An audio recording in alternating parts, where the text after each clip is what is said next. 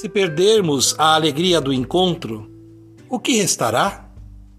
As pessoas estão dialogando menos. Muitas preferem postar mensagens nas redes sociais.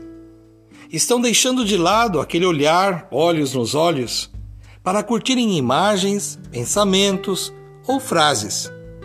Sem a presença do outro em nossa vida, nossa convivência fica muito prejudicada. Sem a força de uma amizade sincera, fica sem graça nossa caminhada. Sem a ajuda que vem pelo conselho ou opinião de quem confiamos, fica fragilizado o nosso crescimento. Procuremos descobrir, consultando a lista de nossos verdadeiros amigos, a urgência de restaurarmos os vínculos de afeto e de solidariedade, de acelerarmos os passos para um encontro fraterno.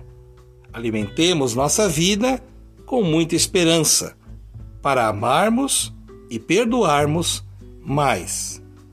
Não deixemos passar as oportunidades de vivermos mais próximos de quem amamos, pois a vida é a festa da unidade, dos sonhos e das gerações.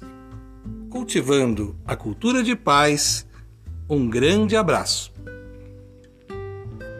Bye.